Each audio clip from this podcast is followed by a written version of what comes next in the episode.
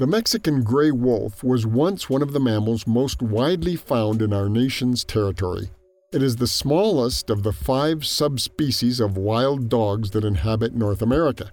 It has a large head with a long snout, large paws, and a straight tail.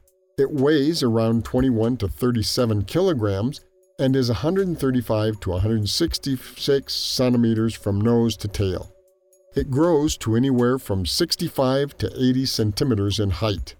Since it was considered an undesirable animal that hunted desirable animals, a campaign to eradicate the Mexican gray wolf began in the 20th century. This left the wolf almost extinct in the wild. It lived historically from southern Arizona, New Mexico, and Texas in the United States through the northern and central part of Mexico all the way to the state of Oaxaca. It lives in mountains and plateaus, preferably in high pine and oak forests. In Coahuila, the Mexican gray wolf lives mainly in temperate forests and semi arid areas.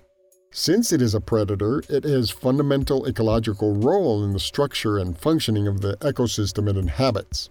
Thanks to species survival plans, the population of the Mexican gray wolf has now grown to around 350 specimens living in different conservation institutions, and 52 were reintroduced to the wild in Arizona and New Mexico. The Desert Museum actively participates in the Mexican Gray Wolf Survival Plan.